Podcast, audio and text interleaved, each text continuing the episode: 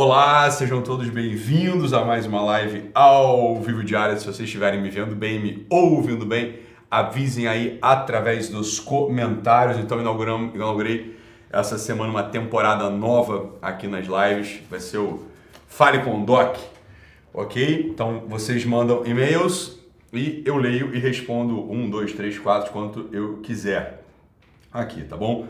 Então, o e-mail está aí na descrição desse vídeo, é falecom.italomarcili.com.br, beleza? O, as regras para escrever o e-mail, vocês já sabem qual, ou seja, dá para continuar escrevendo, né? Não precisa, não foram só os inscritos na sexta-feira passada. Vocês podem continuar escrevendo, tem lá centenas, muitas centenas de e-mails. Eu realmente estou lendo, passando o olho, né, em vários e lendo alguns com mais detalhe. Recomendo que vocês coloquem na descrição, no assunto do e-mail, o assunto do tema, né? Então não ponha lá no assunto Fale com Doc, né? Quer dizer, esse, esse endereço de e-mail é só para isso e só eu tenho acesso. Como eu disse, é completamente é, anônimo, quer dizer, é, anônimo não, é totalmente sigiloso, né? Ninguém mais da equipe tem a senha desse, desse e-mail, tá bom? Isso é uma coisa. Outra coisa é, por favor, não escrevam para eu fazer comentários acerca de coisas que estão acontecendo no mundo, na política, enfim, é, na ciência, o cacete, né? Falem sobre a vida de vocês, ok? E dúvidas e coisas que vocês queiram que eu comente. Beleza? Deixa eu ler já o e-mail aqui de hoje para a gente já começar para gente começar a comentar. Então, vou ocultar aqui o nome. Eu vou mudar o nome, tá? Eu na na ontem eu não, de, não falei o nome da, da, da moça, né, que, que tinha me escrito. E fica ruim, porque eu quero me referir à pessoa e não consigo. Então, vou mudar o nome da, da pessoa aqui. Beleza, e vou mudar um pouquinho a idade também. Beleza. Aí a gente já, já, já fica mais fácil. Então vamos lá. Salve Doc, um prazer falar contigo e espero que consiga ler este e-mail. Tentarei ser breve, às vezes não consigo. Acho que vai ser o caso. Não, ele até conseguiu, ele conseguiu ser breve sim, tá? Meu nome é, bem, eu vou inventar um nome qualquer aqui, tá? Não é o nome dele, é um outro nome. Então, meu nome é Bruno, tenho 31 anos, também não é a idade dele, ele tem uma outra idade. Sinto atração pelo mesmo sexo desde que me conheço por gente não sei o motivo, embora tentei buscar como livrar disso de várias formas e não consegui totalmente. Fui abusado por um longo período na infância por um homem. Não sei se isso tenha colaborado. Daquela época, até meus 19 anos, tive uma, uma vida sexual ativa. Deixa eu aumentar aqui. Uma vida sexual ativa. Tanto com mulheres quanto com homens. Mas o fato é que isso sempre me incomodou. Aos 19 anos, tive uma experiência com Jesus e minha vida mudou. Renunciei tudo e hoje vivo nessa pegada do GW, que inclusive faço parte. Hoje é quase imperceptível isso dentro de mim, mas ainda existe e me incomoda. Das diversas ajudas que tentei, ouvi coisas muito bizarras. Onde, ah, enfim, eu vou ocultar essa parte aqui porque é muito triste, tá? É uma exposição de, enfim. Enfim, onde até pessoas que não deveria deram em cima dele. Né? Eles aqui quase deu uma voadora de dois pés no peito desse sujeito que não deveriam e deram em cima dele. Tá? É... Hoje namoro, sou muito feliz, ela sabe de tudo, as pessoas do meu meio sabem, inclusive vários outros me procuram pedindo ajuda com o mesmo problema. Ajudo como posso, partilhando dicas do que fui fazendo ao longo do tempo para dominar isso. Porém, ainda acho que são coisas incompletas e acredito que existe algo a mais a ser feito que eu não saiba. Para se, livrar, para se livrar disso de uma vez por todas.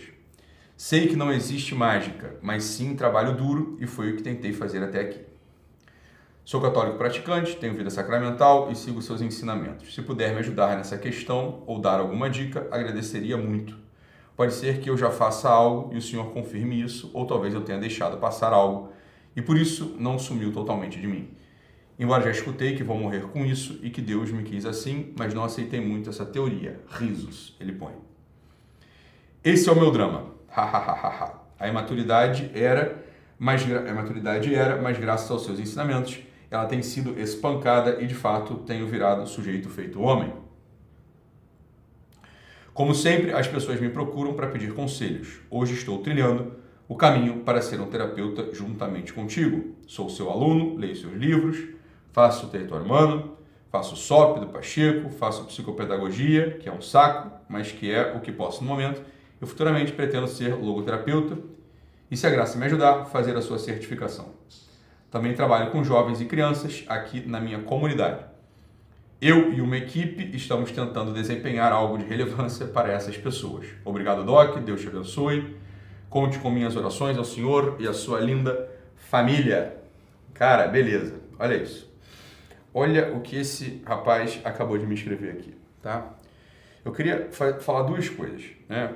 A primeira para ele diretamente, que vai ajudar vocês, e a segunda coisa que eu quero falar aqui é para os terapeutas, tá? Vou começar pela segunda, tá? O nome dele é Bruno, mas eu vou chamar de Bruno, tá? Bruno, eu vou falar contigo daqui a pouco, mas preste atenção nisso, porque você também, você também já está querendo se colocar e está se colocando como terapeuta, ok? Em 2014, 2015, eu cantei a pedra, e aqui do Brasil eu fui um dos primeiros a falar isso, né? É, como médico, né? Já havia pessoas, outras pessoas falando, mas como médico, como terapeuta, eu fui um dos primeiros a falar. Cantei a pedra, eu falei, olha, essa coisa da pornografia é uma doença. Essa coisa da pornografia, ela devasta as famílias. Essa coisa da pornografia não devasta só as famílias, devasta a cabeça dos homens e a moral dos homens e os sujeitos se sentem muito diminuídos e os sujeitos eles se sentem é, muito inseguros e alguns se tornam de fato obsessivos com esse assunto da masturbação e da pornografia, tá? E eu disse, o primeiro que levantar essa bandeira no sentido de ajudar de fato essas pessoas que estão mergulhadas na pornografia e querem sair, né, vai levar, né, vai levar o mercado, vai levar tudo, vai ajudar um monte de gente, vai fazer nome, vai, vai de fato ganhar dinheiro, inclusive. Enfim, tem um campo enorme aí. Lá atrás, né, o Miguel Soriani, nosso querido colega, muito competente, uma pessoa muito devotada a essa causa da pornografia, causa é modo de dizer, mas devotada a essa questão da pornografia, me escreveu, ele, eu digo porque ele, ele disse publicamente diversas vezes, ele me escreveu e eu escrevi para ele, falei essas coisas, né? Papapá, papá, a gente foi colocando algumas coisas e ele foi nessa linha e você vê aí a quantidade de bem e de ajuda que ele está fazendo. Nesse, nesse dia de hoje, eu ouso dizer uma coisa que, que já era para ter sido dita há um tempo, tá? Não é a minha motivação e por isso eu não faço. Ocorre que no consultório médico, enquanto eu atendia é, como psiquiatra, eu atendi a pessoas que tinham toda sorte de sofrimentos e sofriam por todos os motivos. Né? É, por motivos muito claros e bem pontuados, como por exemplo a perda de um pai, a perda de um filho, uma história de aborto, né? É, sofriam por causa da sua sexualidade, estava sendo vivida de modo anômalo ou mal vivida, né? tanto entre hétero quanto entre homossexuais é, afetivos, né? pessoas que sofriam porque tinham vício da bebida, de alguma outra droga ilícita, que sofriam porque não conseguiam ouvir ou conversar com Deus, sofriam por diversos motivos, tá? Outros sofriam por questões mais genéricas, questões de fundo existencial que precisavam ser muito mais elaboradas e assim a gente foi fazendo, é, fazendo a minha vida de terapeuta ali no consultório, tá? E uma dessas categorias de sofrimento hoje, né, é muito negligenciada. Eu diria que ela é criminosamente negligenciada. Porque ninguém, ninguém se aventurou a tentar de fato ajudar as pessoas que têm sofrimento por causa da sua sexualidade. Como você falou aqui, Bruno, né? não é seu nome, como você falou aqui, Bruno, você é um sujeito que sofreu abuso sexual na infância, você nem coloca isso como uma questão, né? uma coisa que para você está superada, e é realmente, é rigorosamente possível estar superado na vida adulta, tá? Depois você põe que você teve uma, uma, uma vivência bissexual, né? Então, ora com meninos, ora com meninas. E depois você fala o seguinte, não, não quero, não, não, eu quero né, é, ter relacionamento com meninas e não com meninos.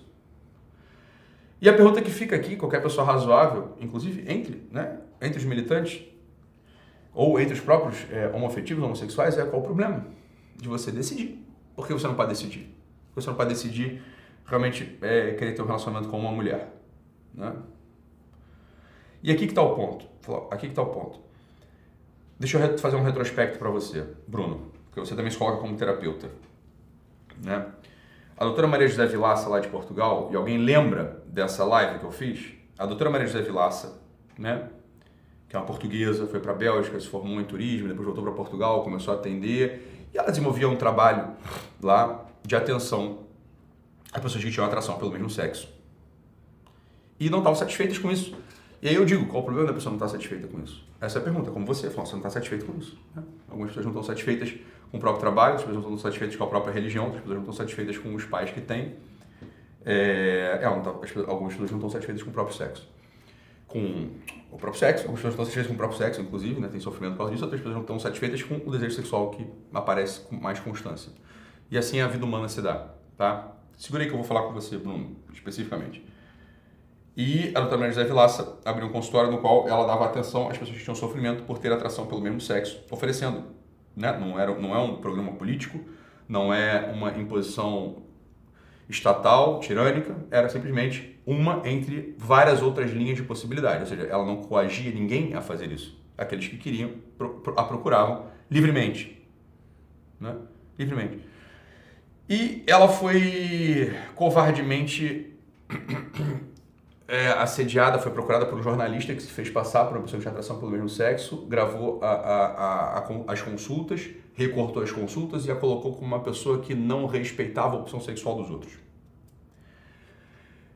Eu, eu, fiquei, eu fico surpreso por nenhum psicólogo à época ter se manifestado publicamente contra a tirania da, da mídia portuguesa e do Conselho de Psicologia português. Eu falei e falei de forma impetuosa, né? direta, clara, dura, e a defendi publicamente. Né? Que é o mínimo que uma pessoa, uma pessoa deveria fazer. Porque são sofrimentos que a gente atende né? todos os dias. Que é o mínimo. É o mínimo que deveria ser feito e foi feito. Depois outro sujeito, esse vocês não acompanharam, chamado Henrique Rojas, professor catedrático da Universidade Complutense de Madrid, fez uma declaração que ele talvez tenha tirado né, da, da, da, própria cabeça. É, ele falou. Achei muito bom, tem muitos bons livros, inclusive, o professor Dr. Henrique Rojas. Tem alguns livros dele, aqui, uma grande parte dos livros dele. Tem alguns ensaios, alguns artigos sobre é, sexualidade, tá? E ele fez uma declaração dizendo que 95% dos casos de homossexual, homossexualidade eram adquiridos e não congênitos. Foi o que ele falou. Isso também deu uma grande repercussão na Espanha. Ele quase perdeu a cátedra universitária dele, toda a mídia se voltou contra ele e foi praticamente expurgado da vida acadêmica. Ninguém falou nada contra ele, ninguém falou nada a favor dele. Né? Outro jeito, esse eu recomendo para você, Bruno, e para todos os terapeutas, né? O professor Joseph Nicolosi dedicou uma vida, um psicólogo é, teórico americano que dedicou toda a vida dele a dar atenção a esse grupo vulnerável, né? De pessoas, são os vulneráveis entre os vulneráveis, né? As pessoas que têm atração pelo mesmo sexo e desejam, né? Não tê-la, e desejam, é, enfim, diminuir o sofrimento por causa disso. Cada um a sua forma, cada um o seu método. Então, o professor Joseph Nicolosi desenvolveu uma abordagem, né? Recomendo que vocês leiam pelo menos dois livros de Joseph Nicolosi. Nicolosi. Um é o Therapy e o outro é o Healing, tá? São os dois livros de básicos do, Joseph Nicolosi. Foi perseguido também, né?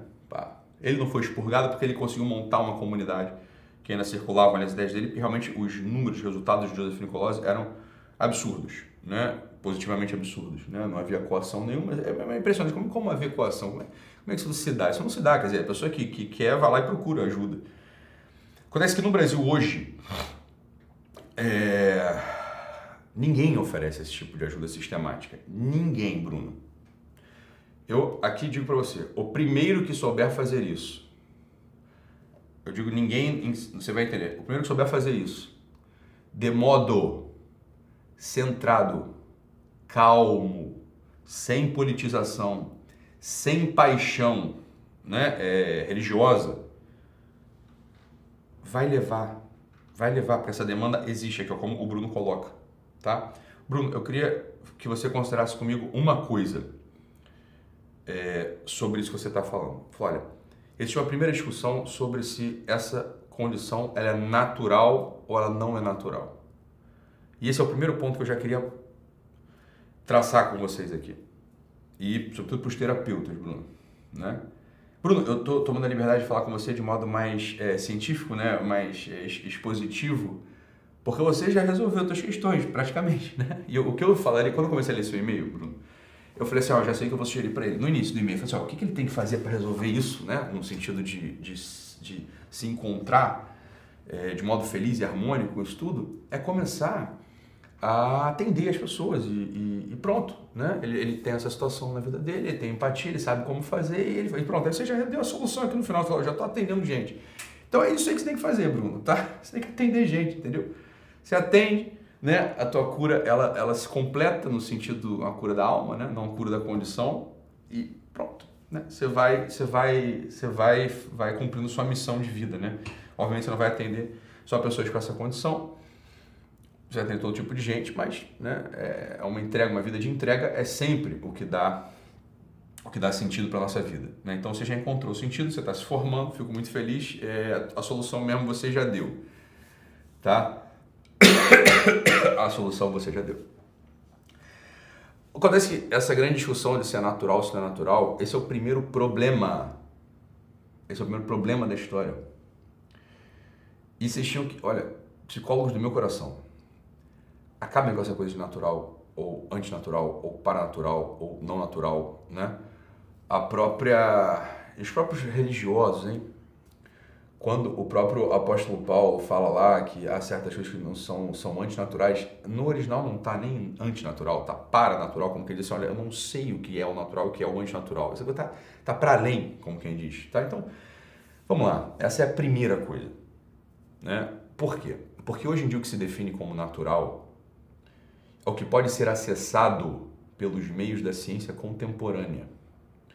Então, a ciência contemporânea, que investiga aqueles aspectos materiais da realidade, faz algumas perguntas sobre uma parte da realidade, e aquilo que é acessível ao método, ao método de investigação material e recortada, o que é acessível a esse método, eles chamam de natural e o que é inacessível. Esse método, eles desconsideram a existência. Pronto, olha, veja, aquilo que se chama de natural hoje é o domínio da ciência contemporânea.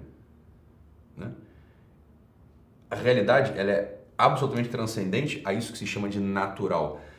E que vai dizer o seguinte, ninguém sabe, preste atenção que isso aqui é muito importante, ninguém sabe quais são os limites daquilo que é natural daquilo que não é natural. Porque a própria definição contemporânea do que é natural é duvidosa, é diminuída, é amputada. Entende? Então, em primeiro lugar, parem de usar esse termo. Ah, isso é natural, isso é antinatural. Uh, uh. Você não vai chegar a lugar nenhum com isso aí. Deixa eu te dizer para você uma coisa. Você não sabe o que é natural, o que é antinatural, o que é paranatural, porque você não sabe o que é a natureza. Essa é a primeira coisa. A natureza é um conceito filosófico muito preciso. Que a gente precisaria aqui investigar, ok? Essa é a primeira coisa. Beleza? Esse é o primeiro ponto. Então você não sabe o que é natural e o que não é natural. Então, a própria pergunta de ah, quais são os desejos sexuais naturais e os não naturais? Não, você não vai falar sobre isso, você não sabe falar sobre isso. O que eu posso, o que eu posso apontar aqui, já indicando o caminho de abordagem para aqueles terapeutas que quiserem se aventurar nessa vereda, nessa jornada, é o seguinte: como tudo no ser, como tudo, tudo, tudo, tudo, tudo no ser humano, o componente material ele é sempre menor.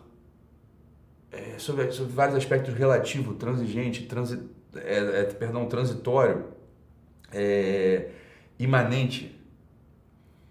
O, o aspecto material para o ser humano, ele nunca é determinante. Entende, Bruno? O aspecto material, ele nunca é determinante. O ser humano, ele é esse sujeito, ele é esse ente, ele é esse indivíduo, ele é pessoa que projeta na eternidade, que projeta para além da matéria, que consegue colocar ideais acima das suas pulsões orgânicas. Olha, a própria existência de mártires políticos, mártires religiosos, pessoas que fazem jejum, olha, é, pessoas que acordam muitas horas de madrugada para poder atender a mendigos que não são sequer seus familiares, ou até pessoas que acordam durante muitas horas da madrugada para cuidar de outros seres humanos, para talvez ganhar um dinheiro lá na frente, ou seja, aqueles que dão plantão, entenda. Todas as coisas que eu enunciei aqui, elas vão contra uma punção orgânica. Ou seja, o ideal está por cima daquilo que é aparentemente uma determinação da matéria. Você percebe que isso é o ser humano ou não, Bruno? Qualquer sujeito. E aí eu digo, livremente, pode, com algum esforço, escolher o que quiser. A pulsão orgânica primária, ou seja, a fome, a inclinação sexual, as próprias inclinações afetivas, né? o sono,